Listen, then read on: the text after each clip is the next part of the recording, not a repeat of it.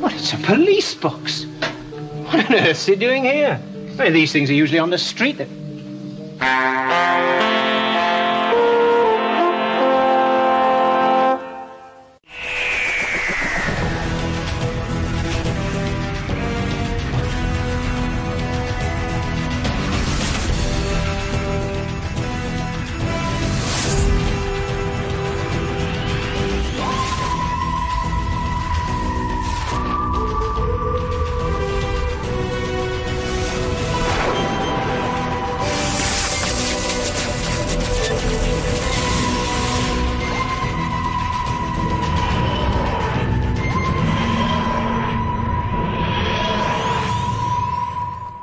Bienvenidos a este nuevo podcast eh, sobre Doctor Who que, surge de, esa pesadez, porque sí, la verdad es que, queridos oyentes, habéis sido pesados, habéis sido más pesados que una vaca en brazos, me habéis estado dando la tabarra por todas las redes sociales habidas y por haber, para que grabara un programa único sobre Doctor Who, y yo siempre os decía, es que no tengo tiempo, es que hay otro podcast de Doctor Who, que, hace nuestro compañero Albertini, que, sí, que ya sé, que no lo actualiza Albertini, por Dios, actualízalo ya de una vez. Pero finalmente me habéis convencido, eh, grabo un podcast de Doctor Who, pero no es lo que os imagináis, no va a ser un podcast tipo magazine, va a ser el típico podcast de secciones, de curiosidades, de lo que habéis podido escuchar en otro podcast que participo, que ya, eh, participo, que ya sabéis cuál es, sino que van a ser unas charlas, unas charlas distendidas entre fans de Doctor Who. Y qué mejor eh, invitados puedo traer yo para este estreno que a Virginia y a Luis del podcast Fuera de órbita. Muy buenas, chicos. Hola. Alon sí. Alon sí. Jerónimo, qué puñetas. Supongo que estaréis con unas ganas terribles, terribles de hablar de Doctor Who, ¿no? La verdad es que sí. La, verdad es que nos apetece, nos apetece mucho. No habíamos tenido ocasión todavía de hablar de, de hecho tenemos que hacerlo un, año de estos en, fuera de órbita, pero todavía no, les hemos, no le hemos encontrado un huequito. Así que bueno, digamos que esta es nuestra, nuestra preview. Por cierto, aprovechamos para darte las gracias porque nos invites a, tu nuevo podcast. Sí, muy agradecidos. Las gracias las tengo que dar a vosotros por sacar este hueco, pero bueno, que al fin y al cabo, para hablar de Doctor Who siempre hay tiempo, ¿verdad? Mm, por supuesto, se hace, se hace de donde sea. Y encantados. Otra de las razones por las que, os quería traer, ya, lo has dicho tú mismo, Luis, es que como yo escucho vuestro podcast, eh, eh, sé que siempre decís lo de hay que grabar, se lo escucho mucho a Virginia, lo de hay que grabar un especial, hay que grabar, y yo alguna vez he escrito, por Dios, grabarlo ya. Sí, ganas no nos faltan, ganas no nos faltan. El problema está en que, eh, como diría Riverson, Spoilers. El problema son los spoilers. El, gran problema que tenemos en Fuera de órbita es que solamente parte del equipo está siguiendo Doctor Who. Entonces, claro, no sabemos cómo enfocarlo, si enfocarlo como una introducción a la serie clásica, a la serie moderna, o, grabarlo en plan spoiler total, con lo cual, claro, le hacemos un poco la pascua al resto del equipo. Entonces estamos dando vueltas a cuál sería la mejor fórmula. Hombre, yo, yo espero que con, con, esta charla que tengamos os podéis eh, quitar esa, os podéis quitar esa espinita que tenéis, ya que vamos a avisar aquí de spoilers todos los que hay, o sea, no nos vamos a callar. A calzón quitado, vamos. Efectivamente, nosotros ya avisamos. Esto es un podcast para fans de Doctor Who. Si no eres fan, puedes escucharlo igualmente, pero seguramente vas a acabar con la cabeza echando humo Vamos a hablar de lo que nos gusta y sin ningún tipo de pudor. Por centrarlo un poco, en cada una de estas charlas iremos hablando de un tema en concreto. Y para esta ocasión y para el estreno, yo creo que el mejor tema, y por tenerlo más reciente, es el especial de Navidad de, este año, que se consideraría, no sé si el 2000, especial de 2012, sí, claro, es, es 2012. Que yo no sé a vosotros qué os ha parecido. Bueno, mm, antes de nada, y perdón por, por eh, echar un paso hacia atrás, me gustaría saber cómo os habéis enganchado vosotros a esto de la serie de Doctor Who.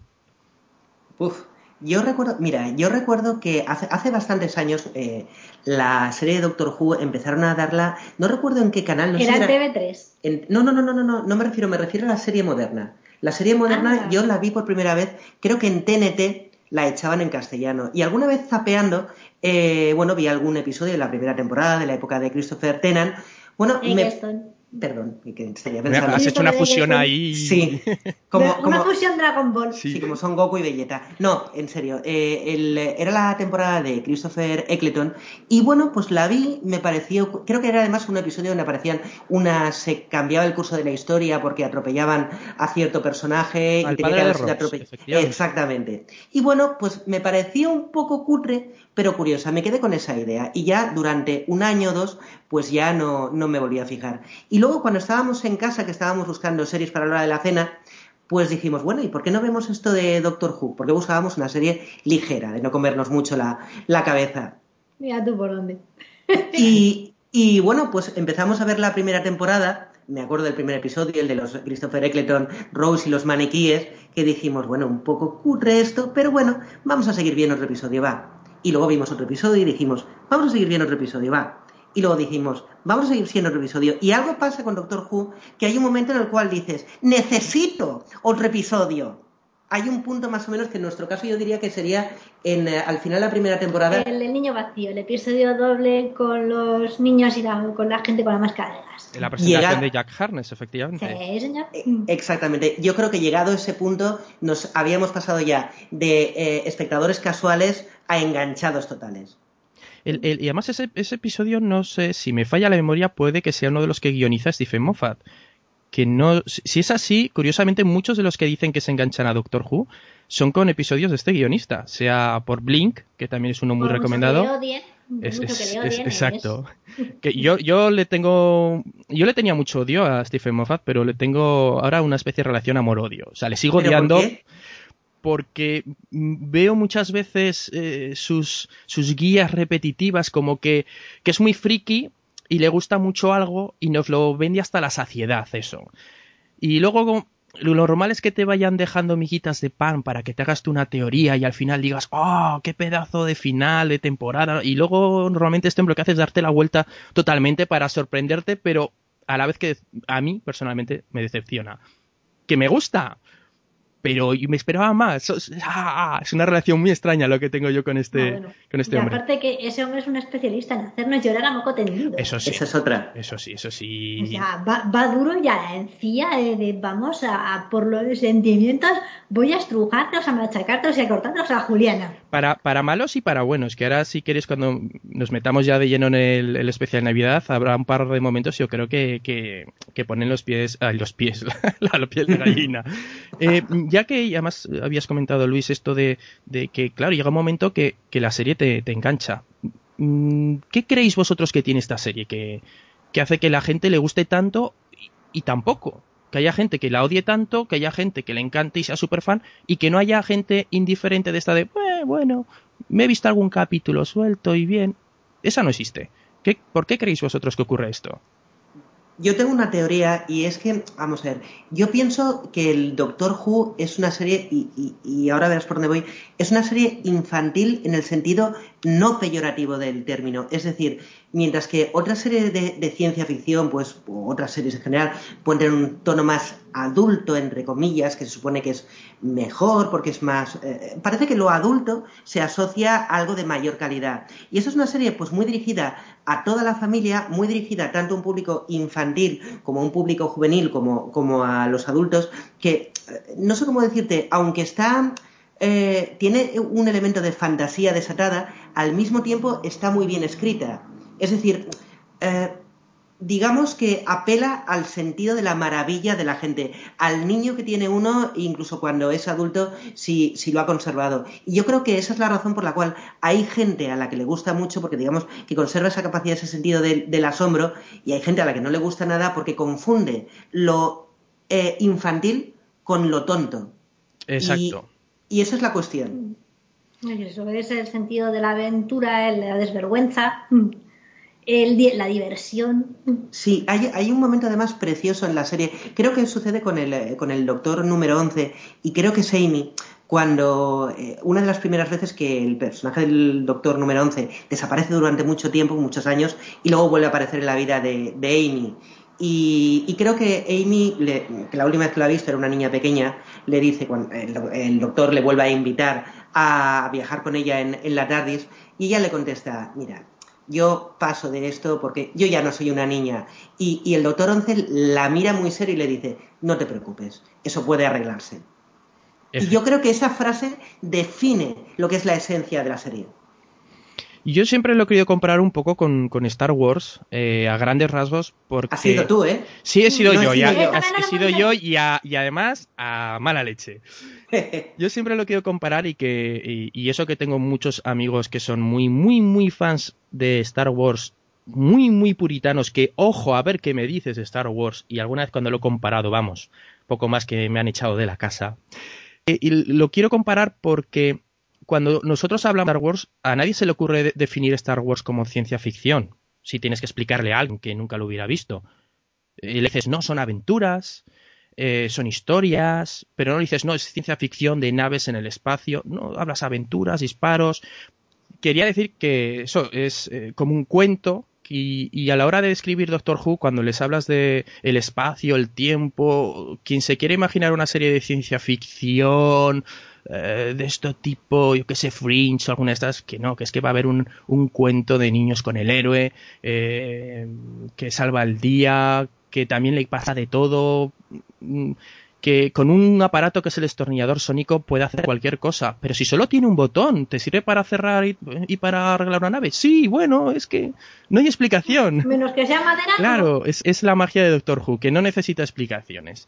Yo creo que es una de las eh, premisas que hay que poner a la gente que, le vas a, poner delante de la serie, es decir, no le buscas explicaciones, déjate llevar. Además, cuenta que la que viaje lo que puedes Efectivamente, con el y todo tiene toda la serie tiene una especie de encanto y de eh, mitología alrededor que, es lo que creo que también tiene bastante atractivo. Yo creo que de lo que estabas comentando de, Star Wars es, un ejemplo que yo venía pensando hoy, eh, que, era, que me parecía una comparación muy buena, porque, a ver, yo creo que Star Wars sí que es ciencia ficción porque usa eh, eh, conceptos de la mitología de la space opera, es decir, extraterrestres, naves espaciales, viajes en el espacio, pistolas láser, pero le importa un pimiento la explicación científica que hay detrás. Realmente lo usa, pues lo que, lo que te comentaba, para apelar un poco al sentido de, la maravilla. Y eso es exactamente lo que le pasa al, Doctor Who, que realmente, aunque usa muchísimos elementos tradicionales de la ciencia ficción, le importa menos el, el por qué o el cómo para, digamos, centrarte en, asombrarte. Y, realmente no le importa muchas veces que sea algo con una justificación científica, sino que busca el efecto de maravillarte. Y que las explicaciones muchas veces que da a lo que está ocurriendo el doctor, como dices, no son científicas, son timey-wimey Exactamente. Efectivamente. Mm, todo esto que estamos diciendo, si os mm, parece, vamos a empezar ya a meterlo dentro de, este especial de Navidad que vimos eh, bueno, supongo que lo veríais por Navidades, aunque recientemente lo hayáis vuelto a ver. Vamos a empezar por ahí. Vamos a hablar con, por ese pequeño prólogo. ese prólogo que es el que vemos a, un doctor. Estamos en la, en la época victoriana, en, Londres, podría ser, quiero recordar, o si no, sí, o la ciudad X de, Inglaterra, en época victoriana, como digo. Y bueno, pues eh, nuestros pequeños investigadores, que son, pues, eh, la Madame Batra, que recuerda que se llama, Bastra, su compañera Jenny y eh, el pequeño Sontaran, la, la patata, que claro, yo no sé a vosotros si os pasó lo mismo, que lo primero que te encuentras es a la patata y dices, pero ¿esta patata no había muerto hace una temporada? No sé si os pasó lo mismo. Sí. yo digo, pero no estabas muerto, cariño. De hecho, el propio Doctor Who lo justifica, es decir, porque le, eh, creo que cuando, cuando está hablando con, con, eh, con Oswin llega a decir, no, no, eh, este, él, él murió, pero un amigo le hornó a la vida. Yo me imagino que es una de esas miguitas que Moffat deja para recuperar un poquito más adelante. O eso, o simplemente el personaje le parecía tan estupendo que ha dicho, bueno, voy a, voy a forzar un poco la continuidad porque es una pena perder a este personaje. Yo personalmente me reí muchísimo con el pues personaje. tiene las mejores líneas, Strax tiene las mejores líneas. Sí que es verdad que, ahí es donde eh, está el punto en el que os digo que yo odio un poco a Moffat, porque, eh, claro, ahí solo con ese, esa precuela ya os están diciendo, voy a devolver este personaje. dices tú, bueno, y empiezas ya tus teorías. Bueno, madre, pues que no sé qué, será anterior, pero no puede ser, porque luego aparece el doctor. Y cuando empiezas a verlo, te da la explicación tan sencilla como has dicho Luis, lo de, no, no, murió por un amigo y otro amigo lo resucitó. Puede ser, y, aquí está el, toque Moffat, te va a estar diciendo, ¿puedo tener una teoría súper chula y enrevesada que te puedes hacer en la cabeza de lo que le ocurrió? ¿O simplemente es la excusa que pongo yo, Timey Wimey, de que esté aquí? ¿Sabes a qué me recuerda eso? ¿A qué? Eh, supongo que tú has visto la serie de Perdidos. Sí, también la odio. Perdidos jugaba, jugaba eh, pero jugaba, jugaba un poco eso, es decir, realmente durante seis años te tuvo en tensión eh, apilando misterio tras misterio incógnita tras incógnita y jugando con las expectativas de la gente. Y luego finalmente muchos de esos misterios mm, se dice que no los aclaraba, en mi opinión los aclara todos, pero muchos de esos misterios son triviales. ¿Había osos en la, en la isla? Sí, los habían traído de, para hacer experimentos y ya está, y lo aclara en una, línea, en un, en un diálogo eh, dicho muy, muy rápidamente. Es decir, juega muchas veces con, eh, con eh, usar eh, misterio, eh, eso lo hace mucho Moffat en Doctor Who, juega mucho eh, con, mantener misterios incógnitas que luego a lo mejor tiene una explicación muy sencilla, pero realmente a mí no me parece mal, porque durante ese tiempo que te ha estado jugando al prestidigitador, haciendo un poco de, de trilero, te lo, te lo, has pasado bien, aunque muchas veces la explicación no sea tan genial, pero también eso pasa mucho, es decir, muchas veces lo que dura en una historia, lo que recuerdas mucho más es el misterio que la explicación. O sea que entra dentro de lo lógico. Mm, lo único que muchas veces Moffat lo que hace es abrirte muchas líneas argumentales que luego olvida, no cierra y se quedan un poco en limbo. Y, ahora veréis, enlazando con lo que estábamos diciendo, eh, en esta precuela que vemos ya un doctor enfadado, eh, como más viejo, con, con, unos trajes tipo victoriano que a mí personalmente me gustaron mucho. Que ya va a cambiar, pero bueno, me, yo que se hubiera quedado con ese traje. Me, me, resultaba muy Scrooge. Sí, sí, sí. Yo creo que la referencia era muy obvia. Sí. Por situarnos también temporalmente, ya en la precuela tenemos que, situarnos en que tenemos a un doctor que ha perdido a Amy y Rory. O sea, ha perdido unos. En, esta encarnación, eh, sus mejores amigos. Que temporalmente en la serie no hemos visto, pero los que hayan visto los DVDs sí, también ha perdido a River. Porque no sé, supongo que habréis visto. En... Yo sí he visto La Noche y el Doctor, sí que los he eh, visto yo. Toma, yo no lo sabía. ¡Ah! ¡Ah! Ya no mereces estar aquí. Bueno, te perdonamos. ¿Qué pasa con River? No, hay, no hay una especie de microcapítulo en el cual él va a salir una noche con River y se encuentra consigo mismo y con la River de su última cita. Son una serie como de cortos, creo recordar que estaban como extras de DVD. Estas cosas tan chulas que no nos llegan a España. Y yo, las he tenido, yo las he tenido que ver ni siquiera por YouTube, yo las he visto por Vimeo porque cada vez que las ponían en YouTube las tumbaban. Eh, y yo ahí tuve la suerte, lo vi por desde Plan de Califrey, que además son un equipo de fans acérrimos que se dedican a, subtitular, a traducir todo lo que vaya saliendo y crea un poco el, contenido fandom de, en España. Bueno, pues eh, yo lo vi allí, realmente eran, creo que eran cuatro o tres, y era una que era First Night, la primera noche, mala noche y última noche, me parece que había una por medio. Y el rollo era ese, la primera noche con que sale por ahí con River, uno, pasan unas movidas entre medio, ah, llega a haber tres River diferentes en la tarde, el otro intentando esconder, y al final, dice Virginia, pues entra un, una tercera eh, River, detrás entra el doctor diciendo, no, no, este no es el, la TARDIS que tienes que entrar, y cuando se van a ir le dice, venga, que me vas a llevar a ver las torres estas cantantes de Delirium o algo así. Y claro, eh, nuestro protagonista... Esa es la última cita a la que fue. efectivamente, ahí es donde se... Antes de, antes de ir a la biblioteca y pasarlo, ¿qué pasó? Pues, si temporalmente que eso ocurre... Eh, nosotros lo vemos eso, además realmente creo que entre la sexta y la séptima temporada, ya esto del Timey Wimey, pues bueno, eh, luego vemos a River más adelante, pero bueno, en este punto River tampoco está, o sea, está solo. Tenemos a un doctor amargado, lo de no viaje solo, pues ahora está más solo que nunca, retirado. Eh, de hecho, han pasado muchos años, porque normalmente siempre dice, tengo 900, ahora tiene 1000. Exacto. Eh, yo quería también eh, hacer profundizar un poco en esto que estás diciendo de que el doctor está solo. Yo tengo una teoría y no sé si estarás de acuerdo conmigo. Por lo menos en la en la parte de en los doctores que conozco yo los que corresponden a la etapa más moderna. Eh, pues por ejemplo Rose era pues por así decirlo su interés romántico. Marta, pues en mi opinión, mucho me temo que era más bien su mascota. has pensado lo mismo que yo. sí. La paga fantas, política mía.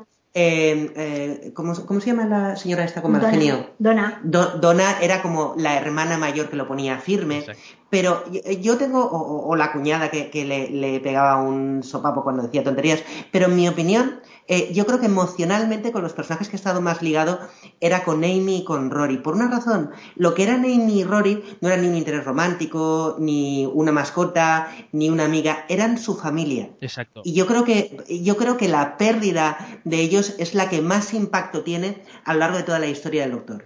No vamos a entrar en episodios clásicos, lo vamos a dejar ahí, porque hay alguna que otra pérdida bastante chunga, pero sí que es verdad que yo creo que es la que eh, nos ha querido transmitir como que todo su mundo, cuando parecía que el doctor le empezaba a ir todo bien, porque ahora hay que recordar que la época de David Tennant con el décimo doctor era todo emo, era, oh Dios. Sí, por Dios, oh Dios mío, qué penita me doy, me doy, me, doy mucha, mucha pena, ay, ay, ay, digo, hijo mío, cállate ya. Exacto. Empieza, empieza a mejorar, no te quedes revolcándote en el barro con los cochinos.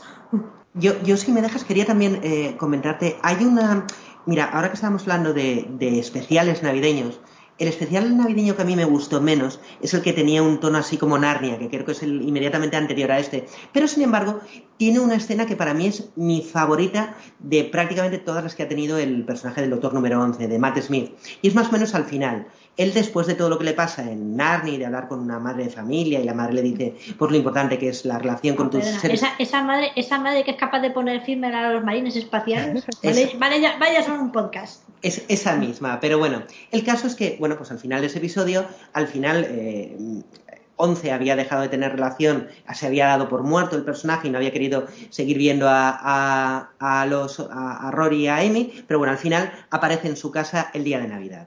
Y, recuerdo la conversación, pues Amy al principio se queda parada, bueno, hablan un poco y luego le dice, anda, pasa que tenemos un sitio para ti. Y el doctor se queda pensando, anda, ¿cómo sabíais que, iba a venir? Y Amy le dice, porque siempre, en un día señalado, te guardamos un sitio para ti.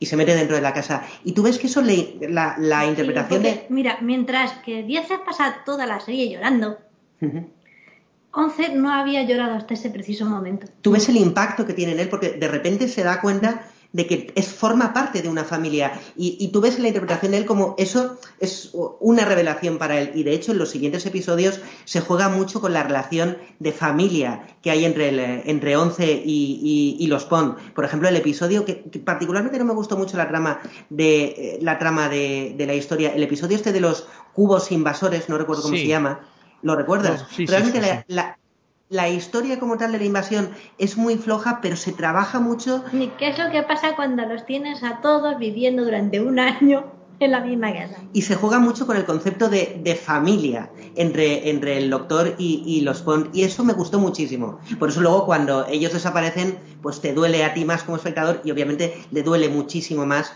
a, a Once. Sí que es verdad que, que, lo que son tanto Amy como Rory, que además es curioso eh, yéndonos, ya que nos vamos por la rama, nos vamos del todo.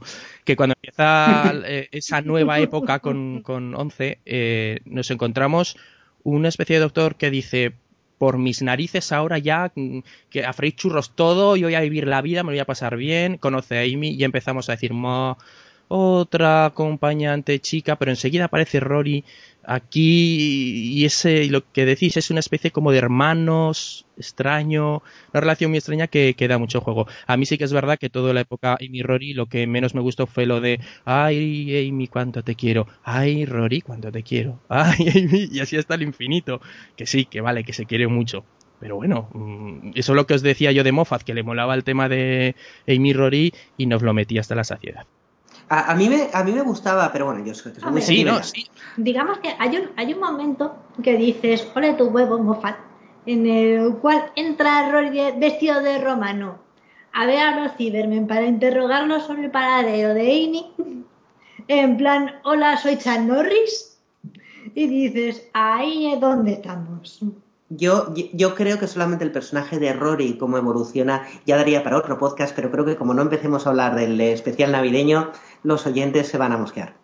Eh, eh, enlazándolo, eh, esa evolución que vemos en, el Doctor hasta llegar a ser un, un, guerrero, un destrozamundos, un tío muy famoso y muy temido en el universo, a lo que está ahora, que está retirado, que ya quiere que la gente le olvide, eh, nos, es, eh, yo creo que en, el especial de Navidad, como cuando él dice no es mi problema, eh, cuando surgen todo, todo este tema de los... Bueno, pues, tenemos que partir de la base de que todo el mundo que está escuchando esto ha visto el episodio, o sea que no vamos a ir contando lo que ocurre en el episodio.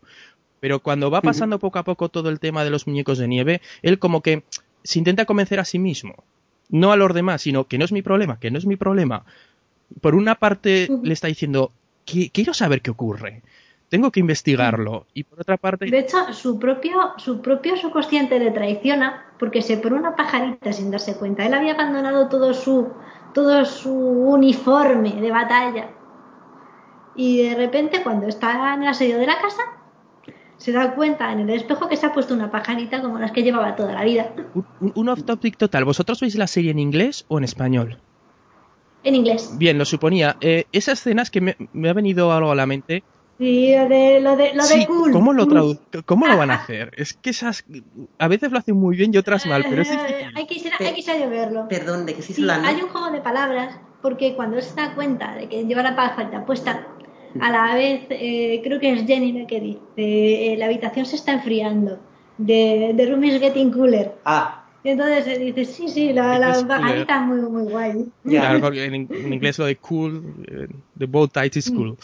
Bueno, pues eh, eh, ahí ya vemos, como dices Virginia, ya el doctor se ha puesto el traje de batalla, ¿verdad? Y ya, ya, es él otra vez, ya ha encontrado ahí un aliciente. Pero, a ver, ¿qué opináis? Mi pregunta es, ¿el aliciente es el tema de los muñecos de nieve o es que acaba de conocer a Clara y siente curiosidad por ella? Yo creo que en parte es Clara, eso es innegable. Eh, bueno, además el personaje obviamente es un, encanto, pero aparte de, de, eso, yo creo que al Doctor Who nunca dejan de entusiasmarle los misterios. Lo que pasa es que él no se quiere implicar con nadie porque tiene miedo a, volver a ser eh, herido emocionalmente como ha sido herido por todo lo que ha pasado con los Pond. Y entonces él, aunque le apetece, aunque se lo pide el cuerpo, prefiere, digamos, mantenerse seguro en esa concha que se ha construido de la TARDIS en, medio de las nubes, aislada del resto del mundo, que por cierto me parece una metáfora visual preciosa. Sí, yo creo que es la propia, el, propio misterio de Clara lo que le empuja un poquito, pero luego ya es puesta abajo y sin frenos. O sea, él vuelve a recordar que era eh, que estaba ahí para ayudar a la gente. Y la sensación de excitación, de resolver misterios, de arreglar cosas, de salvar el mundo, acompañado de alguien. Y yo es que estaba pensando también que otra de las cosas que odio de Stephen Moffat porque ya veis que lo odio mucho, es que, mm, eh, quiere crear mucha mitología para luego realmente tampoco usarla. Decías, Luis, que, que, él como que está muy cerrado, muy reacio, pero aunque él luego dice que, que, que se abre, que rápido le da las llaves a la chica de la casa. Le dices, vente a vivir conmigo y la ha conocido, no lleva un día. A ver, una cosa es que él no quiera, se haga el... Es como cuando, yo qué sé, por ejemplo, cuando dejas de fumar, tú puedes querer dejar de fumar, pero a lo mejor te ponen un puro habano delante y aunque tú tengas eh, deseos de dejar de fumar, cuando enganchas el puro, eh, lo fumas con mucho entusiasmo. Yo creo que es exactamente lo mismo, o sea, él realmente es un adicto a esa sensación de excitación y de estar acompañado por, por alguien, está intentando dejarlo, pero cuando al final se deja llevar, lo abraza con todas sus consecuencias. No solo eso, sino que la chica a la que le está dando las llaves le ha estado dando desde hace unas cuantas horas pruebas innegables de que es tan despierta como él y probablemente eh, bastante, con bastante más inventiva que todas las otras compañeras juntas. Porque el personaje, solamente el personaje de, de Oswin, ya hay mucho que hablar de, de él. Pues ya, todo lo que tiene que tener esa mujer en la cabeza es el gran misterio de la próxima temporada. En cuanto a brillantez, en cuanto a simpatía, en cuanto a inteligencia, a mí me maravilla lo buenos que suelen ser los castings de los personajes regulares de Doctor Who, pero aquí particularmente han dado en el clavo, en mi opinión. Habla más deprisa que él. Puede que sea la contrapartida buena. Sí, es decir, yo tengo la sensación de que han conseguido eh, eh, crear un personaje que da la sensación de, en cuanto a inteligencia, estar, a la, altura del doctor. Yo creo que nunca había pasado, o sea, podían ser más audaces, más valientes, con más carácter, más entrañables, pero con esa sensación de inteligencia que transmite Clara, sin que eso implique sacrificar simpatía, Eso, es eh, muy meritorio. Y luego la rapidez, más que quizás porque muchos, a muchas acompañantes las ha ido buscando por, por su inteligencia y les iba dando pequeñas pistas para que fueran ellas eh, o ellos los que llegaran a la conclusión.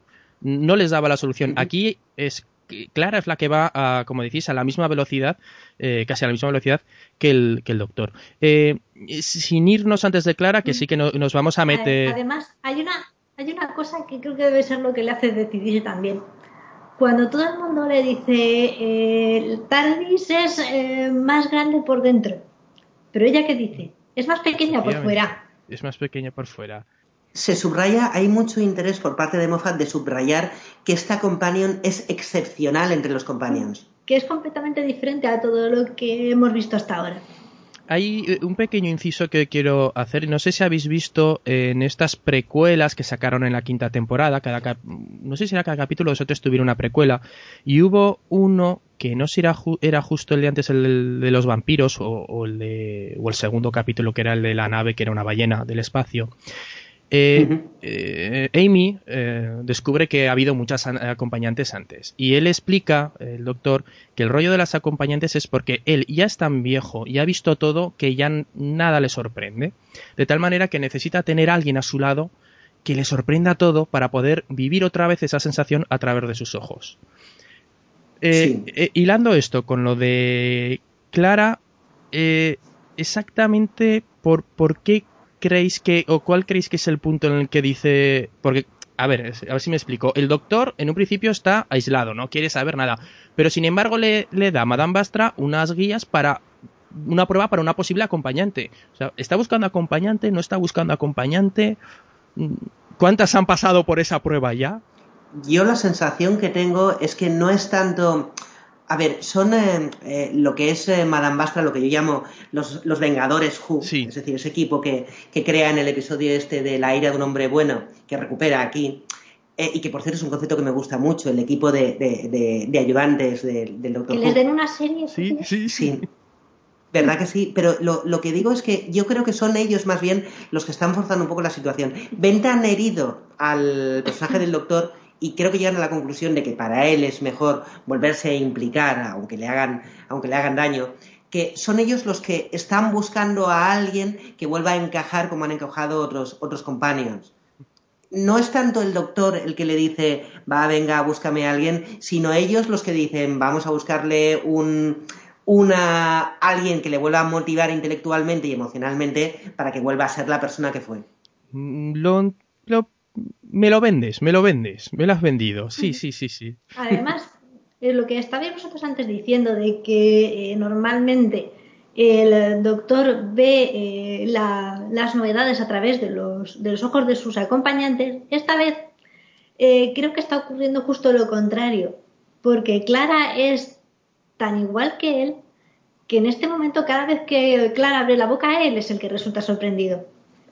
Sí, lo cual tiene que ser, eh, al hilo de lo que estabas diciendo, algo especialmente estimulante para el doctor. No es de extrañar que cuando ya se decide, que por cierto es otra escena que me parece preciosa, eh, que está muy bien escrita, que es cuando él finalmente le da las llaves a, Oswin y Oswin eh, tú ves que está emocionada porque es consciente de que es algo muy, muy importante para el doctor y probablemente que va, que va a, sellar su, su destino. Y, pero ella pregunta, ¿y esto qué es? Y, él dice, soy yo cediendo. Es, un momento que es precioso. Solamente con esa frase eh, el doctor expresa todo lo que es ese, ese paso que da. Ese, momento me gusta mucho. Más que minutos antes el momento que nos presentan a la TARDIS. Mm. Eh, Justo en ese momento que nos presentan a, las nueva, a Nueva Tardis que entra Oswin toda enfadada diciendo ah, no soy pequeña. Justo empieza la música, se gira el doctor, se encienden las luces y vemos la nueva Tardis, ese nuevo diseño que es tan steampunk, tan que mm, vamos a hacer esta pequeña pausa aquí que es pillar la Tardis, vamos a ver la Tardis. ¿Qué opináis de la nueva Tardis? Eh, ¿Te refieres a la parte de dentro o a la parte de, dentro? Porque también hay que hablar, hay que hablar también de la parte de, fuera... porque también, también, ha tenido, también ha tenido lo suyo. Sí, ¿eh? lo de fuera es Mo, ¿no? Eh, no, yo diría, yo diría, que más que Mo podrían ser cicatrices de batalla, ¿eh? Mm, yo también pensaba lo mismo. Ah, pero o lleva mucho tiempo ahí y lo que quieres dar la, la sensación es que ha transcurrido mucho tiempo, o bien es lo que está comentando Virginia, que ha habido algún tipo de batalla brutal y la TARDIS está un poquito dañada. Pero digamos que eh, si te refieres a lo que es la parte de dentro, yo lo he encontrado como cuando recuerdo fotos antiguas o metraje antiguo de la época de William Harnell. Sí, del primer doctor. Sin adornos, limpia, blanca. Sí, efectivamente. Muy, muy sobria. Y eso es muy significativo porque hay muchos comentaristas y mucha gente que ha comentado. y, los, y eso también entronca con los créditos que también son definitivamente retro. ¿Los créditos te refieres eh, a.? A la parte del principio. ¿Cuando arranca la serie? Sí, cuando, cuando, arranca, cuando arranca la serie empieza a ver como muchos muchos detalles que recuerdan a la serie antigua. Muchas, a muchas series anteriores, sí, sobre todo a por situarnos un poco, eh, en la serie antigua eh, desde el primer Doctor en, el 23 de noviembre de 1963. ¡Qué nivel, qué control! ¡No somos dignos! Eh, que por cierto, bueno, ahora llegaremos. Quedas con lo del 23 de noviembre, ¿vale? Eh, que es cuando empezó la serie. Se supone además que el 50 aniversario va como el 23 de noviembre. Este año cae en sábado intuimos que ese día es el que aprovecharán para aniversario. Pero bueno, eh, lo que ha sido la serie siempre ha tenido, quitando algún altibajo, creo que era por el cuarto doctor, que hizo una especie de TARDIS de madera, una cosa muy rara. Eh, la estética ha sido siempre muy similar a la del primer doctor, blanquito, muy rollo cuadrado, muy ciencia ficción de aquella época.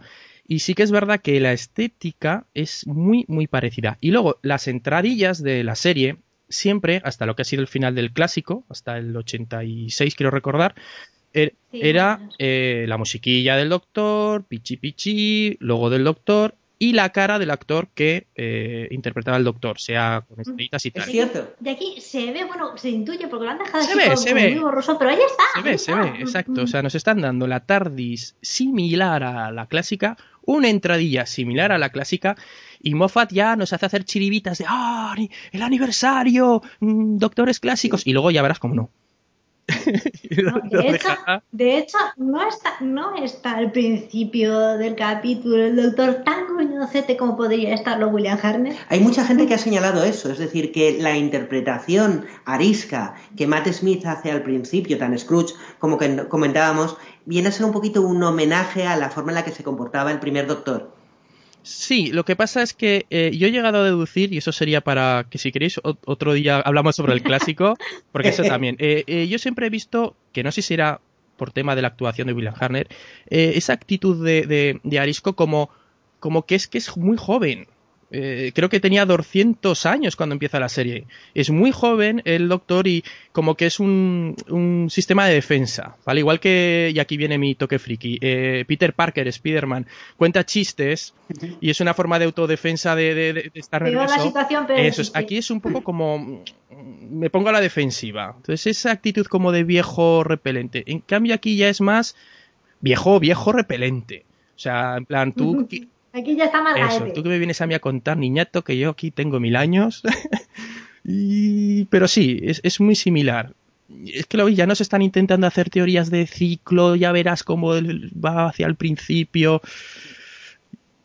Yo creo que también eh, Moffat juega mucho con nuestras expectativas. Como él ya sabe que el público nos hemos acostumbrado a revelaciones sorprendentes y a, y a líneas argumentales enrevesadas, yo creo que ya cuenta con, con ello y, dice, bueno, ya la gente misma se va a liar sola. vamos a dejar este que se ahorquen con su propia cuerda y luego yo diré algo completamente lógico, razonable y sencillo. Exacto. Y me querrán matar. Sí, sí, sí. Quizás nos ha, nos ha mal acostumbrado. Y eso juega en, en, nuestro, en nuestro favor, porque precisamente a cualquier mínimo detalle le sacamos punta.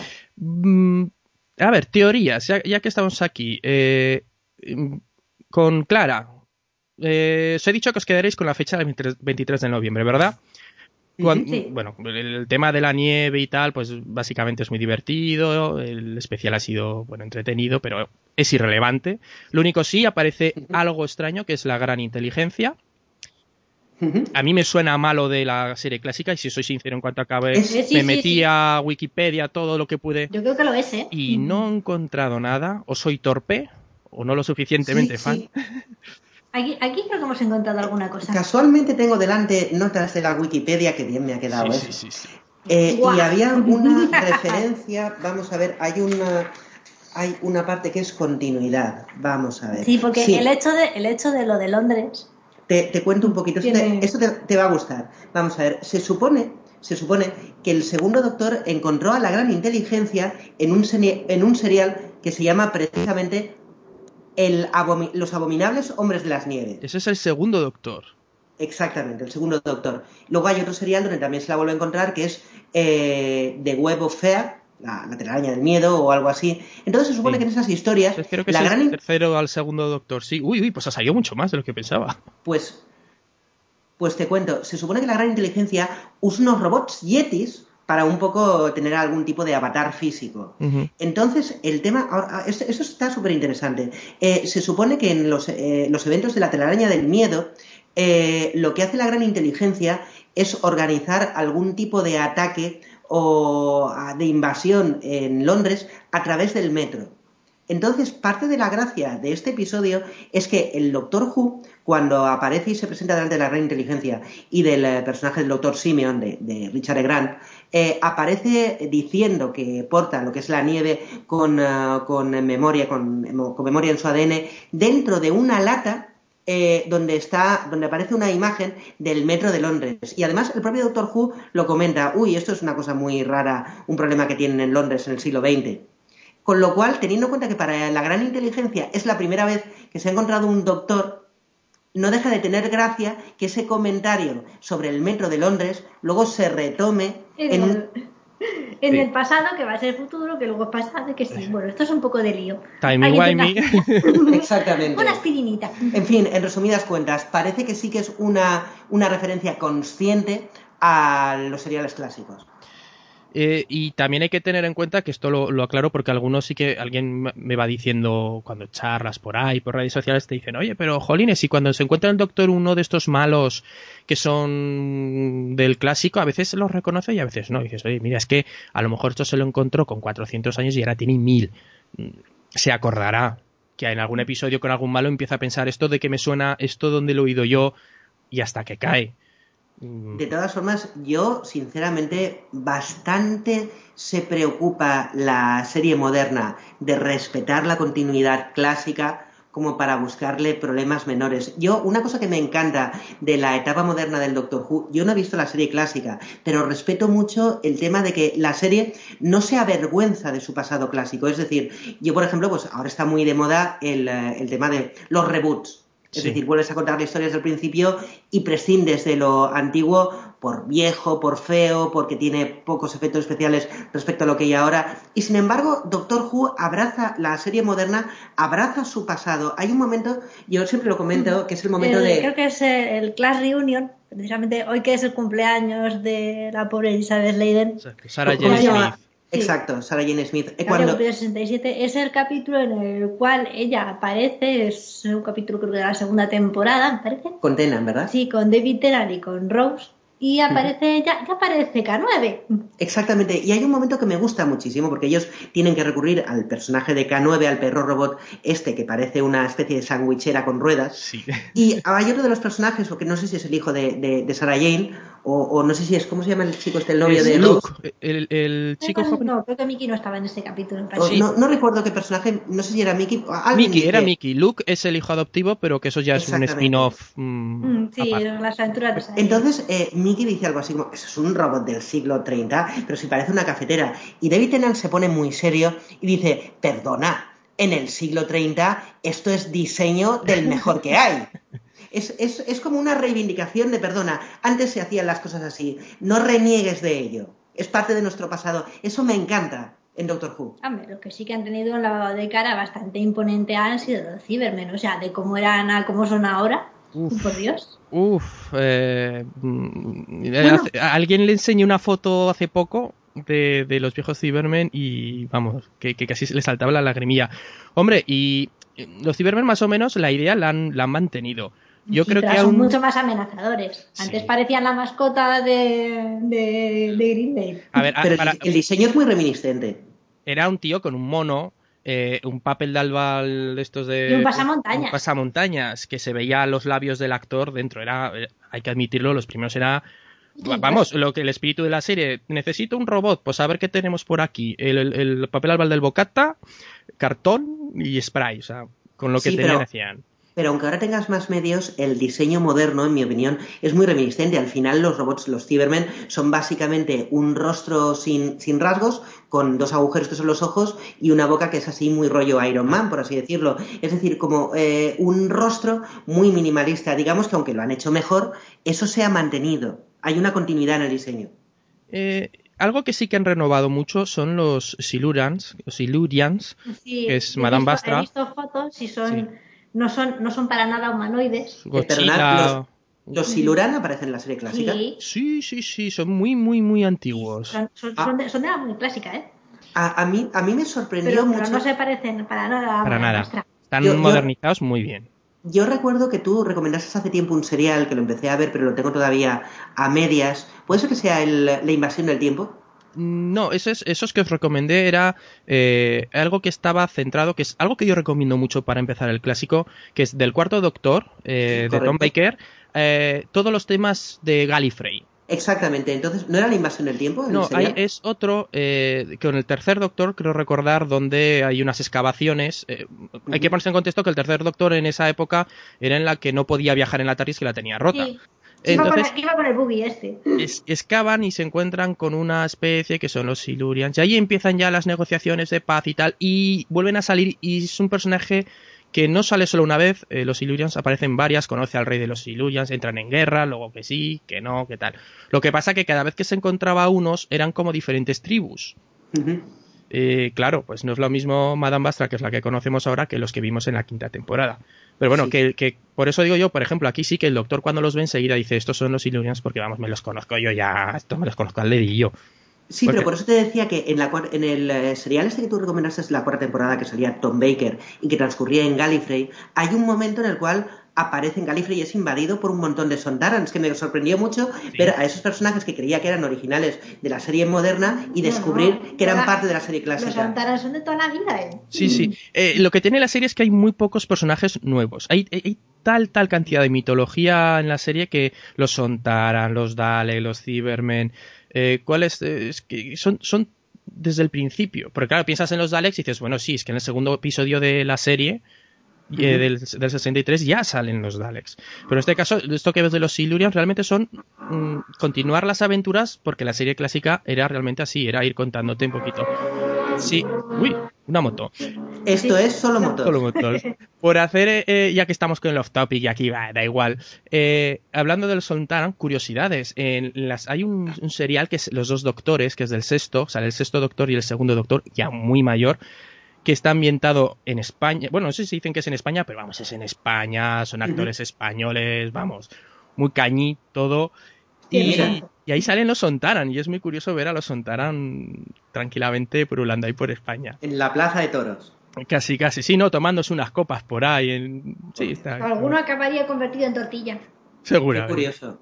Pues ya te digo que eso es una cosa que me gusta mucho, el respeto de, digamos, la serie moderna por la serie clásica.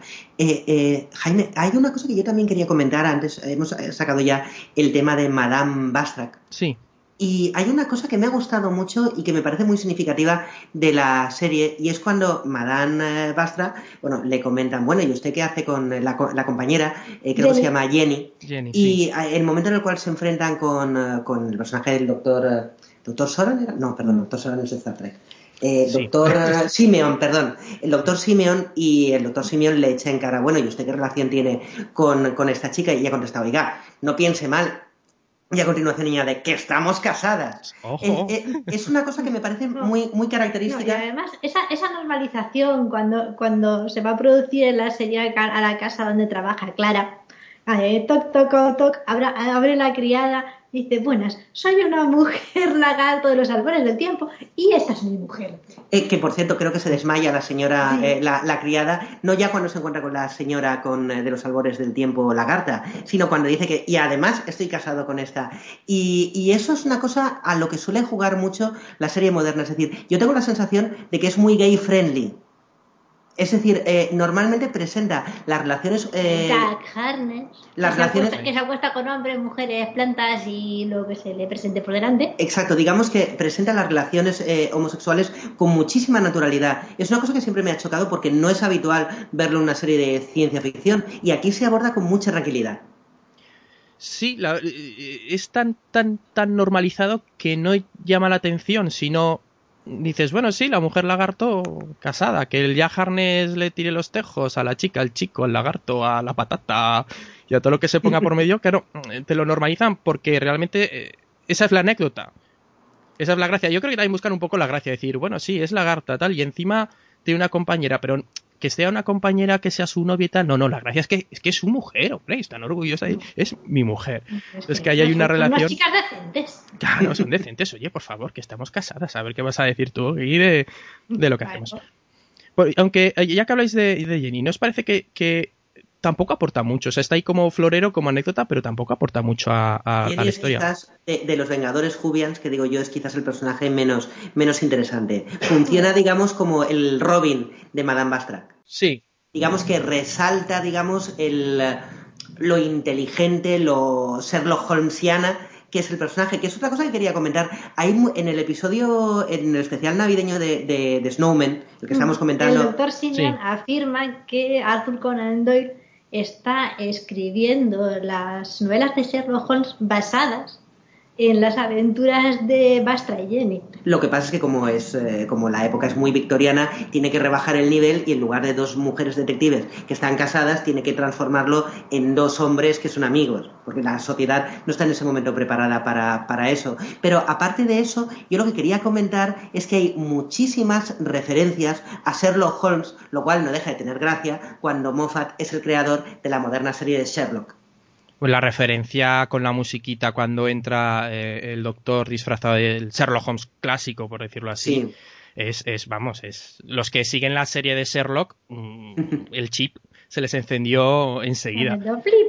Pero eso es, eso es, eh, ahí te muestra eh, Moffat lo friki que es. O sea, que se hace referencias a sí mismo de- de- dentro de su propio universo, que ya estaría bien un crossover entre, entre los dos personajes. Podría ser bastante interesante. Todo sea que no fichen a Benedict Cumberbatch, al, al que hace de, de Sherlock, para terminar siendo el doctor, El doctor. número 12. Sería buen Uy, doctor. Las, las, fangers, las fangers se les iban a explotar los ovarios. Te lo digo ya. Hay- hay- De, de todas formas, yo apuesto por un Doctor Who mujer en la próxima encarnación, pero eso es otro tema. Ya, no, ya que lo sacas. Eh, vamos a ir ya acabando con el tema del, del especial, porque yo creo que le hemos sacado miga, como os digo, comentar un poco la historia, pues tampoco tiene más, más historia. Hemos comentado lo de la gran inteligencia. Eh, antes que nos hemos ido un poco por ello, os decía lo del, lo del 23 de noviembre. El 23 de noviembre de 1963 es cuando empezó la serie. Y tenemos a, a nuestro personaje, que es eh, Clara Oswin Oswald, que, bueno, ya nos da la pista, se muere. Eh, el doctor se da cuenta que pasa algo raro porque las mismas palabras que le dice la Sí, otra Oswald del... Empieza, empieza ya con lo del soufflé, que dice, coño, soufflé, ¿qué Sí. pasa aquí? Esto del soufflé me suena. Exacto. Y, y al final el, el punto de inflexión es cuando está delante de la tumba. ¿Os habéis fijado en cuando nació? No me digas que fue un 23 de noviembre. 23 de noviembre. Toma. ¡Oh! 23 Justo de lo único que no noviembre. miré. ¿Casualidad? No lo No. creo. Nunca dejan las cosas a la casualidad en esta serie. Y menos con Moffat. otra de las cosas, esto sí me gusta de Moffat y otra de las cosas chulas de esta serie es que hay muchos, muchos detallitos muy pequeñitos que hay que mm, saber encontrarlos. Esto yo no lo vi, esto lo vi, esto foros que miras de cosas de fans y efectivamente 23 de noviembre. ¿Te puedo decir otro? Dime. Un detalle pequeñito. Las gafas que está usando el doctor al principio de la, del episodio, cuando está, cuando lo vemos con gafas, está leyendo, son las gafas que Amy le dio en el último episodio en el cual aparece. Sí, en Los Ángeles, en Nueva, York. Uy, pues Por eso-. Por eso cuando él se entera de que la palabra con la que ha intentado justificar en la petición de ayuda Es eh, eh, Oswin a Madame Bastra es Pond, él se quita las gafas y se queda mirando y se queda mirándolas porque es lo último que le queda de Amy. Otro de los desafíos para los traductores para la versión española, lo del Sí. juego de palabras con Pond, que en las anteriores temporadas lo han manejado bien, pero en ese caso sí que lo tienen difícil. Eso es, eso es intraducible. Yo creo que sí eso se es- perderá. Se, se perderá. Tenemos pues a, a Clara, que... ¿Quién es Clara? Ah, Es que ahí está. Solo podemos teorizar y que esta teoría es más peregrina que la anterior. ¿eh? A ver esto, a ver si os gusta esto. Clara es el doctor número 12. Esa es una de las teorías. Y cuando termine el, lo que pasa es que está desplazada en el tiempo y él se está encontrando continuamente a sí mismo. Pero no se regenera. Exactamente. Ya la hemos visto palmarla dos veces y una de ellas horriblemente transformada en lo que él más odia. A lo mejor, a lo mejor es eh, ella está. Hay muchas eh, explicaciones en eh, pseudo en tecnojerga que se pueden dar. Igual está desplazada en el tiempo. Igual son múltiples dobles temporales de universos paralelos que han terminado confluyendo en una única línea temporal. Pero lo que está claro es que hay algo raro con Clara. Hay, hay, un tío muy friki, pero muy, muy, muy, muy friki por internet que vi un vídeo suyo, que tenía una teoría que eh, se grabó en vídeo y se pegó casi media hora para al final decirte la teoría, vamos, que si nosotros divagamos, lo suyo, lo suyo sí que divagar. Pues al final decir que eh, Clara Oswin era, eh, a ver si os acordáis del especial de Navidad que era de Next Doctor, que era con David Tennant, eh, en el cual ve uno que cree que es el siguiente doctor. Está, está traumatizadito, pero es. solamente porque había recibido un flasazo de toda su memoria. Allí los malos son los, los Cybermen, que eh, digamos que quien los maneja un poco es una señora. Sí. Vestida de rojo. Sí. Que al final es medio Cyberman, pero al final se vuelve buena. Pues el tío dice que es esa. ¿Os parece factible o muy rebuscado? Muy rebuscado, o sea, no es... más rebuscado, o sea, de hecho hasta ahora lo más rebuscado que había visto era que esta mujer era de máster. Otra vez en otra en otro en otro momento me he olvidado de quién soy. En otro momento amnesia yo Claudio? Sí. Mm, yo abogaría por dejar de lado las teorías que implicaran eh, volver otra persona. A, la, a, la, a, las, a los argumentos de Russell T. Davis. Todo lo que era. voy a descartar el que yo pensaba también que podía ser la nieta que está perdida por ahí. Pero la nieta, ah, no sé si eso lo hizo Stephen Moffat. No, parece que no. Eso, es, de, Ah, la nieta, la, nieta, la nieta, perdón. Estaba pensando en la hija. No, no, perdona. Bueno, la nieta es otra opción. No, no, yo estaba pensando cuando he dicho esto, quería decir la hija, esta chica que era un clon de él. pero ahora que lo pienso, espera, espera, espera. Tengo una buena, porque eso es cierto. O sea, en un momento de la serie clásica, la nieta, esa, esa cría marisabidilla e insufrible, no desaparece se queda eh, en, este serial que, que, luego hicieron esa película de Peter Cushing tan horrible, que es eh, Los Daleks invaden la Tierra, una de estas de los Daleks y tal. Sí, están en fuera de la continuidad y no te das cuenta, sí. pues se va al, futuro, luchan contra los Daleks, se enamora y ahí es donde el doctor mm, se separa por primera vez de un acompañante que es de y además de su nieta y se va con los dos profesores y, se queda allí con su amor, o sea, está fuera. Eh, hay teorías que dicen que, que, la llamaron para la guerra del tiempo. Hay teorías que dicen que esta eh, incógnita que se quedó sin resolver al final de la época Tenan, que esa señora que aparecía con los ojos tapados eh, durante el, final, lo de. Eh, no me acuerdo cómo se llamaba, los dos capítulos finales de, la época de Tenant. No me acuerdo. Cuando llegan, si os acordáis los dos últimos capítulos, aquellos que fueron especial de Navidad, que era ya cuando se acababa la serie con, con Tenant, que soy incapaz, algo del Time, no me acuerdo ahora el Sí, los que sale, los que sale el 007 soltando escupitajos como Timothy Dalton soltando escupitajos completamente ah, enloquecido. Que, fue una, un año que solamente pusieron tres o cuatro especiales. Efectivamente, pues eh, allí eh, aparecía, se le aparecía al, viejecito, se le aparecía una señora que le decía, pues tienes que ir con el doctor, búscalo, y te presentan a ese personaje, quién será, quién será. Y cuando vienen los señores del tiempo con Russell encabezando, aparecen dos personajes, uno de ellos es esta señora con los ojos tapados, que eran los que no estuvieron de acuerdo en hacer esto, y que se tienen que tapar los ojos por vergüenza. Ese personaje que, tuvo importancia en, esos dos especiales, nunca dijeron quién era. Y una de las teorías es tenía, que, era, más que la nieta, yo pensaba que podía ser su madre. Pero claro.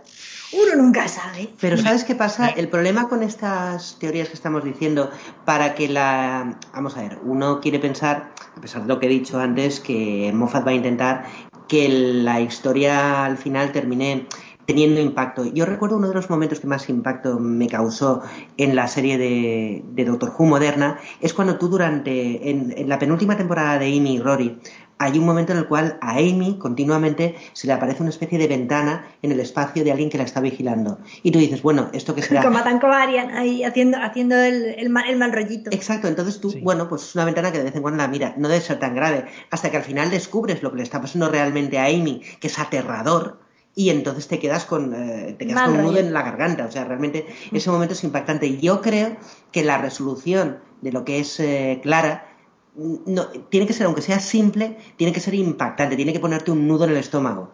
Y si tú recurres a un personaje que apareció solamente en dos episodios de la época de Davis, que a lo mejor es hace cuatro años, y hay muchos, muchos espectadores del Doctor Who que se han enganchado con Matt Smith y no han visto nada de Tennant o viceversa, ese impacto lo pierdes. Tiene que ser algo que sea fácil de explicar y que sea impactante en el momento. Esa es la teoría que tengo yo con Stephen Moffat, que sus eh, revelaciones sobre personajes son siempre nuevas. Nunca te va a decir, oh, realmente este este personaje antiguo. No. Todo, todo muy, como dices, impactante y nuevo. Y, y claro. Fácil de entender por el público moderno. Exacto. Y de aquí ya vamos yendo hacia el 50 aniversario, que vosotros no sé si habéis, estáis un poquito al tanto de noticias, de lo que se ha ido diciendo. ¿eh? Y yo creo que hay muchísimo, realmente hay muchísima ocultación de información. Yo estuve, cuando, cuando, cuando hablamos de, de, grabar este, este podcast, yo estuve intentando informarme un poco porque realmente tampoco sabía nada. Pero después de una hora navegando por internet, llegué a la conclusión de que no sabía mucho más que antes de empezar a documentarme un poco. Mm, por ejemplo, ayer yo estaba leyendo porque Neil Gaiman ha estado escribiendo otro capítulo para el Doctor Who. Y eh, estaba diciendo que él sabía cuál era la razón por la cual nunca se filtraba nada del despacho de Moffat. Lo leí un poco por encima, pero las palabras asesinos ninja estaban allí. es que este hombre maneja todo y, no suelta prenda. A ver, yo podemos tener dos actitudes. Una, la de, bueno, tampoco van a hacer mucho, y otra que tenemos, y, nos estamos imaginando que va a ser la leche y va a ser algo sencillo, y por eso no hay tanta información, o más en plan conspiranoico de están ocultando todo y van a hacer aquí algo increíble, pero lo tienen súper secreto. Eh, me da miedo que sea lo primero. yo recuerdo que uno de los rumores que habían era realmente ambicioso y no sé si lo llegarían a poder llevar a cabo, porque era coger a los 11. Y cuando digo a los 11 me refiero a los que están fallecidos también, al estilo Forrest Gump. Hay una, hay una película que no sé si has visto. Eh, ¿Cómo se llama esta película que sale en mm, Angelina Jolie? La de Sky Captain. Sky Captain. En Sky Captain hay un momento en el cual ellos, eh, los personajes utilizan, se encuentran... Utilizan a Laurence Olivier eh, retocando metraje. Lo utilizan como otro actor más. Al, personaje, al, actor mm. clásico. Entonces, a lo mejor han, se podría hacer algo de eso, pero yo creo que no se hará por dos, por una razón. Creo que el propio, creo que hay declaraciones del propio Moffat, no estoy seguro, donde a él le preguntaban, oye, ¿no te gustaría hacer un episodio del 50 aniversario donde salgan los 11 doctores? Y él comenta, mira, por ejemplo, esto lo hemos hecho nosotros ya en la serie moderna, en el momento en el cual 10 eh, se encuentra con 6. Entonces hay un pequeño sketch de 8 minutos y ya está. Pero realmente, eh, aunque sí que es gracioso, o sea, es interesante, es interesante, pero funciona más bien como una fiesta de reunión, pero como un argumento para meter a los 11 personajes dentro de un argumento, por no hablar de las dificultades logísticas que tendría, pues a no ser que tengas una historia muy, muy, muy, muy buena, eh, Moffat decía, creo que Moffat decía que no lo terminaba de ver mucho. Entonces yo no creo que veamos eso. Ahora bien, lo que sí que me parece viable y lo que sí que me parece más sencillo y, que sería fácil, digamos, meter una historia atractiva, es hacer una historia de los tres doctores modernos, con Eccleston, con uh, y con el propio Smith. Eso sí que lo veo más viable. Y es más, si tú buscas declaraciones de Eccleston y de Tennant cuando les preguntan, ¿y ustedes van a salir en un posible especial el 50 aniversario? Nunca dicen que no. Dicen, no, no, no, no sé, conmigo no han hablado, no sé. O no, por ejemplo, te voy a leer porque la tengo por aquí, una declaración. una, esta es una declaración de Christopher Eccleston cuando le preguntaron que si me gustaría estar involucrado en un especial del 50 aniversario. Si te lo dijera, tendría que matarte. Ah.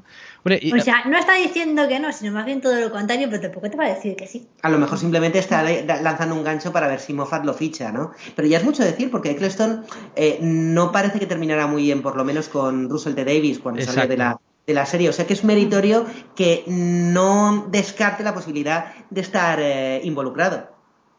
normalmente, como dices, con, lo, con el mal sabor de boca que se fue de la serie el actor, eh, yo creo que diría, bueno, si estuvieran interesados y contactaran conmigo, mm, sería una manera de decir, bueno, no me importaría y hablar, ya veríamos, pero con esa declaración te está diciendo, ya hemos hablado, yo ya, ya han contactado conmigo. Y luego puede ser que sí, puede ser que no. Pero que está ya metido en el ajo.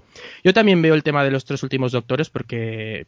Pero sí, es lo más, es lo más fácil. Es lo más fácil. ya están muy mayores y a lo mejor no pueden hacer tanto. Exacto, es que si, si recurres a los actores clásicos, casi todos están muy mayores ya. En el, en el episodio de, de los cinco doctores, porque esto ya es tradición, tenemos los, los, sí, los tres. Se, se, suelen encontrar siempre. En los cinco doctores, que no sé si lo habéis llegado a ver, que más el argumento bastante interesante, eh, eh, William Harner ya estaba muerto. Y cogieron a otro actor que lo hizo muy, muy, muy bien. Que, que si tú lo coges viendo, habiendo visto un par de capítulos solamente de la clásica, eh, te crees que es el mismo actor. Dices, mira qué lifting se ha hecho pero mm, podría ser una posibilidad. Incluso alguien se aventuró a decir, no, que cojan los hijos de los actores que se parecen.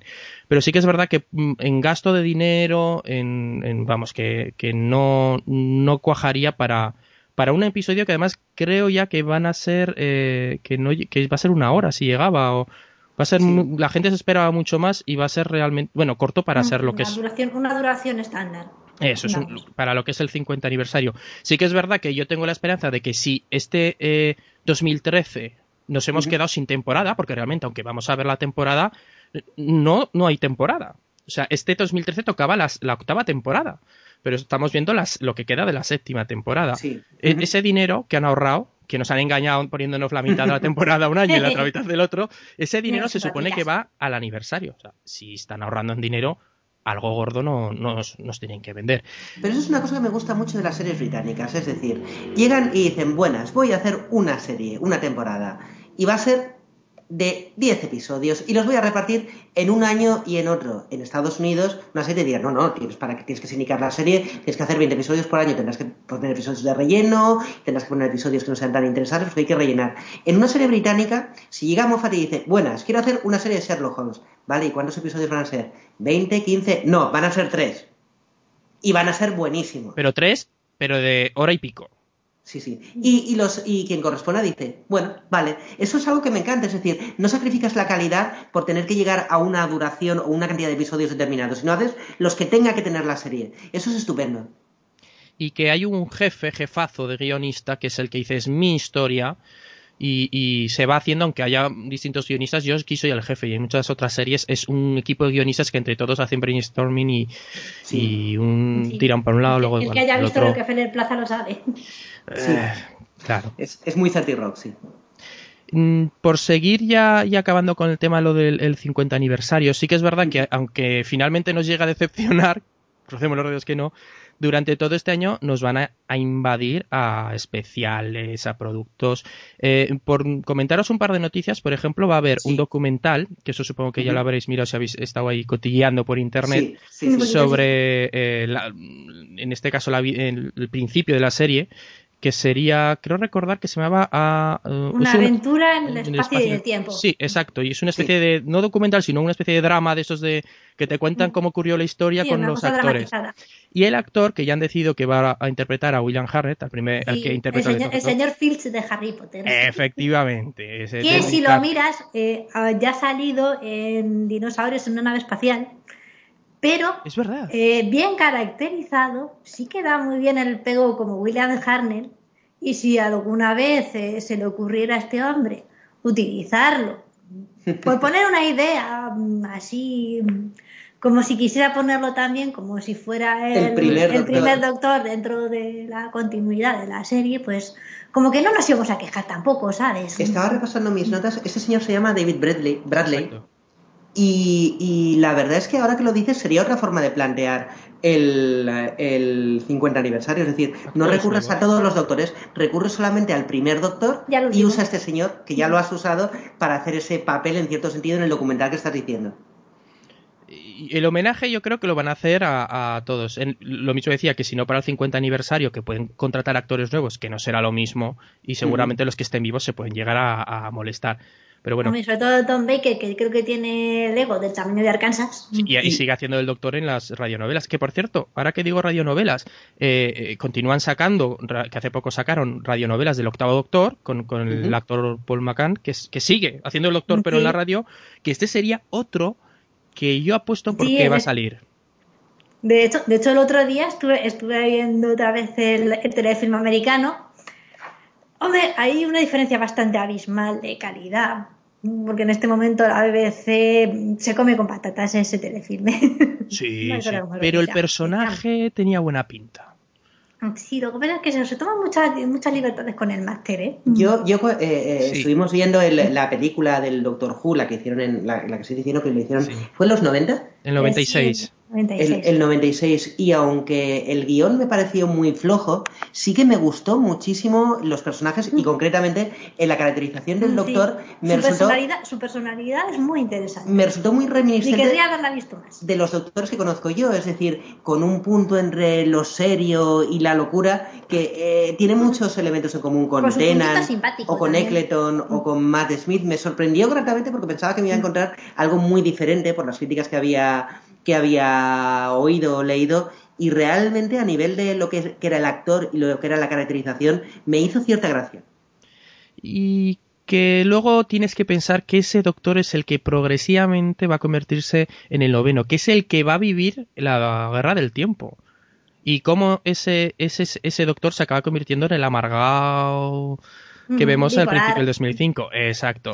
Que son los, en los, eh, los seriales de, del radio, pues eh, yo creo que lo van reflejando. Lógicamente no los recomiendo porque están en inglés puro y duro y aquí o, manejas el inglés. Por muy buen listening que tenga me va a faltar, ¿eh? Sí, sí, además eh, es muy difícil seguir. Yo lo he intentado y es, y es bastante, bastante complicado. También para el 50 aniversario van a sacar una serie de un documental con, con una serie de capítulos con cada uno de los doctores, o sea, contándote, mm, no sé, supongo que pues las historietas, de las aventurillas, las anécdotas. De por cierto, eh, un detalle de Richard E. Grant. Eh, nunca va a estar acreditado como uno de los 11 doctores, pero él ha sido un doctor. En aquel episodio que era, Era una webserie. Salkan, creo que se llamaba. ¿Cuál? ¿Quién? ¿Él? Eh, Richard e. Grant, el, eh, el doctor Simeon. Él ha sido un Doctor Who en una web serie durante los 90 también. ¿Puede ser que fuera una serie de animación? Sí. Entonces él ponía la voz, ¿verdad? Sí, él ponía la voz. Puede Creo ser. que era más Salkan, me parece. Hombre, si nos eh, ponemos así, eh, Mr. Bean ha sido Doctor Who. Y me has quitado, me has quitado la, la, la referencia a, de la boca. Me cachis. sí, Rowan Atkinson, eso, eso fue una especie de especial. Sí, eh, fue, uno, fue uno de los benéficos, pero como en aquella época no había todavía, era en ese momento de hiato, lo que llaman los años oscuros. ¿Eso fue en los 90? Eh, sí, creo que sí. Se permitió algo un poco más larguito, pues igual sean 20 minutos, media hora, ¿no? Creo que fueron 6 o 7 actores los que hicieron el Doctor Who, ¿verdad? Y el más característico fue, fue Rowan Atkinson, efectivamente. Eh, yo lo que había oído también a propósito del 50 aniversario es que hay, es que no consigo recordar el nombre de la empresa, de la productora, podría ser Big Finish. Big Finish iba a sacar una audio historia, eh, una especie de audiolibro, de, de serial de audio, eh, contando con los cinco doctores clásicos vivos. Sí, que narrando ellos todas las historias, sí. también novelas de cada doctor. O sea, es que va a salir eh, Alan Moore ha hecho cómics de, de Tom Baker. Cierto, de hecho los comentaste en tu, en tu especial de Desde el Matadero dedicado a los cómics de, de Doctor Who, mencionaste los de, los de Alan Moore. Sí, lo de Alan Moore, que, eso fue un, encargo que le hicieron para, para la revista de Doctor Who Magazine, le dijeron, oye, tal, y, es el primer trabajo, digamos, más oficial que tiene eh, Alan Moore. Que vamos, que son unas historias que, que si ves lo que os recomendé del cuarto Doctor de Gallifrey, si os las leéis está muy interesante porque sí. bailado, bailado, está, está muy, mm. muy bien. Bueno, de pues cómics hay... Ah, ya que, ya que he mencionado el tema, el tema de los cómics, eh, tú que eres lector de cómics, eh, yo estoy descubriendo ahora, yo era muy, muy fan eh, hace, hace años de los X-Men, de la época de Chris Claremont, y tenía prácticamente todos los cómics, incluyendo los de una colección que resultó ser muy buena de Chris Claremont y Alan Davis, que era Excalibur. y me estoy dando cuenta, ahora retroactiva, retroactivamente en Excalibur de la cantidad de referencias que hay a ciencia ficción británica y concretamente a Doctor Who. Salen Daleks en, en Excalibur. Hay, hay, hay, sobre todo hay... un tono, hay un feeling de todo este tema de, las de los viajes en el tiempo y dimensiones alternativas que tiene un saborcillo a ciencia ficción británica y a esto que muchas veces vemos en Doctor Who, este, esta ciencia ficción con no sabría cómo definir este tono británico entre el sentido de la maravilla, la sátira, la falta de vergüenza y el tomarse muy en serio esa historia disparatada que estamos contando. Eso en Excalibur se respiraba muy bien. Y es que es una, es lo que digo yo, Doctor Who no es una serie, Doctor Who es todo un mundo, toda una tradición cultural eh, que se ha creado allí en Inglaterra. Y claro, los que... Es una institución. Claro, es una y nosotros lo descubrimos aquí ahora, lo empezamos a descubrir en España. Pues bueno, hay gente que en España lo lleva siguiendo, vamos, desde hace muchísimos años, que empezaron con el clásico, Mm, Pero sí, que es verdad que. Yo recuerdo, eh, TV3 eh, estuvo emitiendo los capítulos de Tom Baker, que fue cuando me enganché yo. yo. Yo debo decir, yo tengo una anécdota respecto a eso, que me avergüenza, pero la voy a contar. Yo hace años era lector de, de una revista británica, muy buena, por cierto, que se sigue publicando, sobre cine, televisión y ciencia ficción, que era el SFX. No sé si la conoces. Mm, creo que no. Bueno, era una revista británica que tocaba temas relacionados con el cine, televisión, cómic, siempre relacionados con el mundo fantástico, ¿no? Como pueda ser, pues, por ejemplo, el Starlock en Estados Unidos lo era, o el Fangoria en temas de, terror, pues esta, pues, abarcaba todo, ¿no? Y estaba bastante bien. Y yo recuerdo que uno de los números que compraba sacaba una lista de las mejores series de televisión de ciencia ficción de todos los tiempos. Entonces, claro, bueno, pues yo me puse a leer la lista y mencionaban, pues, Expediente X, mencionaban las series de Star Trek, y bueno, iban subiendo hasta llegar a la, segunda, creo que era Star Trek, la, nueva generación, y me preguntaba, ¿y cuál será la primera? Y la primera era Doctor Who, y yo me acuerdo de pensar, ¿pero qué dicen estos? El tío de la bufanda va a ser la mejor serie de ciencia ficción de todos los tiempos, qué vergüenza, qué poca vergüenza, como es inglesa, claro, pues salen con esto. Y ahora... de casa. Y ahora debo admitir que me avergüenza como Jubian que, que, me he vuelto a haber tenido tal falta de fe en ese momento. Si no es la mejor serie de ciencia ficción de todos los tiempos, desde luego es digna, por muchas razones, de estar entre las 10 mejores. ¿Ciencia ficción o aventuras? De, ciencia ficción entendido en un sentido amplio, quizás, y, volvemos un poco. y tiene puntitos de miedito también, ¿eh? Yo, yo creo que volviendo a lo que, con lo que hemos empezado esta conversación, eh, Doctor Who es muy deudora más de la fantasía, usando la ciencia ficción y la mitología de la ciencia ficción como excusa. Mm, sí, sí, realmente podríamos decirlo así, porque además lo de viajar por el espacio y el tiempo, el espacio poco lo vemos. O sea, el espacio como, digamos, espacio. Vemos planetas, vemos interiores de naves, pero, no es... pocas veces se asoman, a lo mejor una vez que Wilfred o que el padre de Rory se asoman un poco y miran, pero no es exactamente el, el escenario más común. Hombre, a veces sí que vemos un poquito de space opera, a veces hemos visto naves, Daleks, la... yo me acuerdo que en el último episodio que salían los, los Daleks en la época de, de Tenan, que veíamos todas estas naves eh, Dalek acechando la, la, Tierra, a veces sí que recurren a eso, pero sí que es cierto, también supongo que por temas de presupuesto, que recurren poco a la space opera. Sí, es, más la historieta de un problema, el doctor tiene que resolver el problema, el acompañante ayuda a resolver el problema. Si es que realmente se, pueden ver ahí las, las pistas que te dan y, nosotros como tontos seguimos haciéndonos unas teorías increíbles sobre, sobre cada, cada temporada de lo, que, de lo que puede ocurrir. Yo creo que claramente el formato de Doctor Who es una excusa para poder contar con el mismo personaje una historia distinta de fantasía cada vez, porque efectivamente, como la TARDIS viaja en el tiempo y en el espacio, en cada episodio puedes estar en un planeta distinto o en una época distinta. Y eso te da una, una capacidad para cambiar el escenario de un episodio a otro que no tendrías con otro formato. Mm, es que no voy a llevarte la contraria. Totalmente la razón. Me parece estupendo. O sea, no, no, encuentro. Intentaba buscar algún argumento a ver si podía. Pero no, no, es que, es que es verdad. Bueno, por ir acabando ya un poquito, porque hemos, eh, hemos estado charlando un buen rato y quiero que guardemos cosas en el tintero para, si os apetece, una próxima quedada, que sigamos charlando ya sobre, porque hay muchas cosas que decir, ya cogeremos otra cosa como excusa. Vamos a recordar que es que el día, la séptima temporada empieza el día 30 de marzo, que empieza ya. Uh. empieza en dos meses escasos. O sea que casi casi sabemos que van a empalmar eh, lo que es la, el aniversario con, con la temporada con poquitos meses. Así que estará atentos. Em, por ir acabando con vosotros, A ver, se me ocurre que eh, esta pregunta que yo creo que a todos los que vayan pasando por aquí se la voy a plantear y es ¿cómo recomendaríais la serie de Doctor Who y qué capítulo elegiríais para ponérselo a alguien como primer contacto? A ver, em, supongo que la respuesta es muy obvia porque ya lo hemos hecho en alguna ocasión. Lo evidente es recomendar Blink, que funciona muy bien como episodio autoconclusivo y es una historia muy buena. Y encima es de Moffat. Exacto, exacto.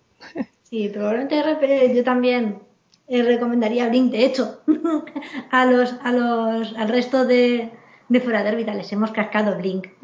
Pero sí, pero por no repetir lo que probablemente te va a decir todo el mundo al que le preguntes, intentando poner como regla no, no decir Blink. Sí, dice eh, Blink por ejemplo, el comodín. Eh, por ejemplo, un episodio que a mí me, me gustó muchísimo, me, me impresionó de, de, la época de David Tennant, es ese episodio en el cual el, el doctor ha perdido la memoria, está en una época del pasado, creo que está en la campiña sí, británica. Sí, es dos partes, familia de sangre y... Naturaleza humana. Que, plantea una, precisamente hablando de ciencia ficción, ahí sí que se plantea un dilema de ciencia ficción fascinante, porque el Doctor Who, digamos que para ocultarse, ha programado, ha borrado, eh, digamos, su cerebro y lo ha sustituido por una programación, entre comillas, falsa de una persona totalmente normal, que es profesor de escuela, creo recordar, que tiene su vida, que tiene su matrimonio y todo esto. Y en un momento determinado, a esa personalidad falsa se le plantea que no, que no es un ser humano normal, que es el doctor y que además está en una situación crítica en la cual han aparecido unos alienígenas y si él no recupera su personalidad original van a morir todos. Y eso es un, eh, eh, plantea un dilema interesantísimo porque esa personalidad falsa quiere vivir quiere vivir y quiere mantener su, su personalidad y mantener su, su, continuidad. Y ahí particularmente David Tennant bordaba ese drama. Esos dos personajes, el, esa persona normal simulada y el doctor que todos conocemos. Me gustó ese episodio muchísimo. Ahora viene el dato friki. Y es que no sé si sabíais que, que esta historia, Naturaleza Humana, es un libro.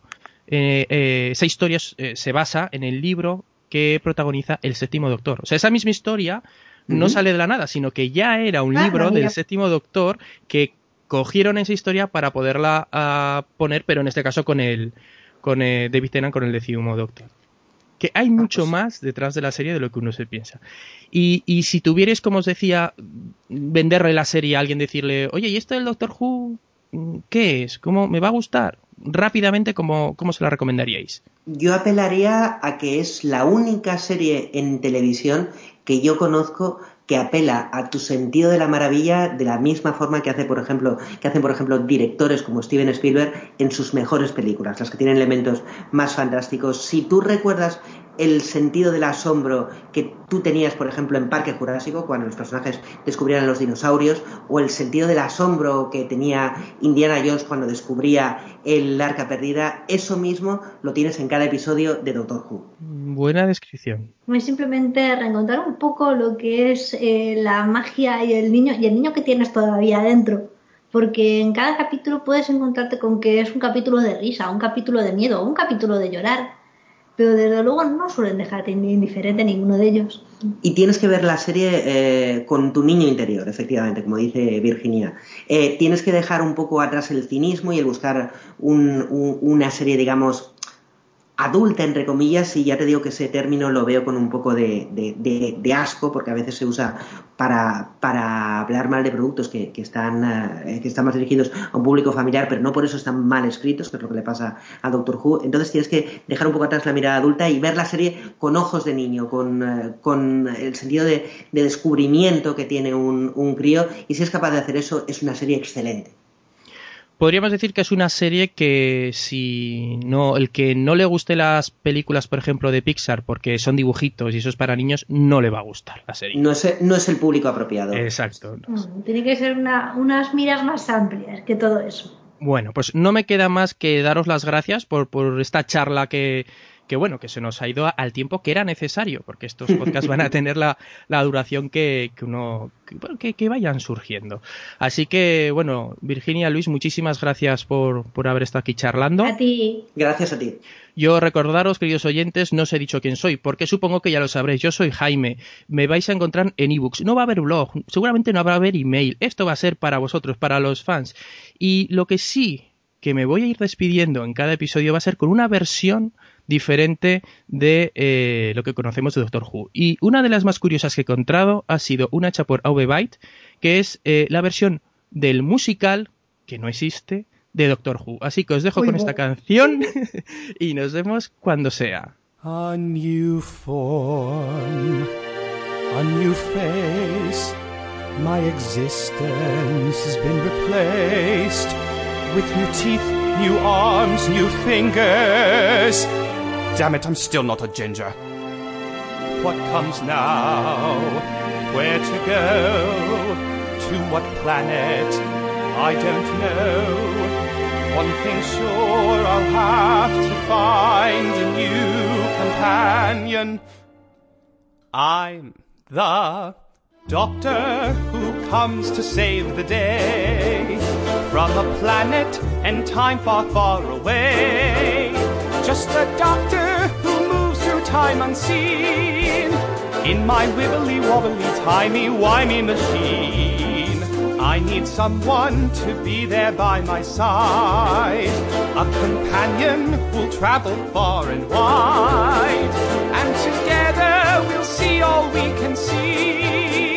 In the TARDIS you'll travel through time and space with me. You'll meet tons of Auton Cybermen and one or two Slitheen. You'll see Sycorax, perhaps a weeping angel in between. Don't forget the silence I just had to double check. Oh, and one day you will meet the damn exterminating Dalek. In a war against the Daleks, my home planet was destroyed. It has broken both my hearts and left a gaping empty void. I'm alone, I'm all that's left of the entire Time Lord race. Just a madman with a box who's left to wander time and space. I'm the doctor who comes to save the day from a planet and time far, far away. Just a doctor who moves through time unseen in my wibbly wobbly, wibbly wobbly, wibbly wobbly, tiny whiny machine.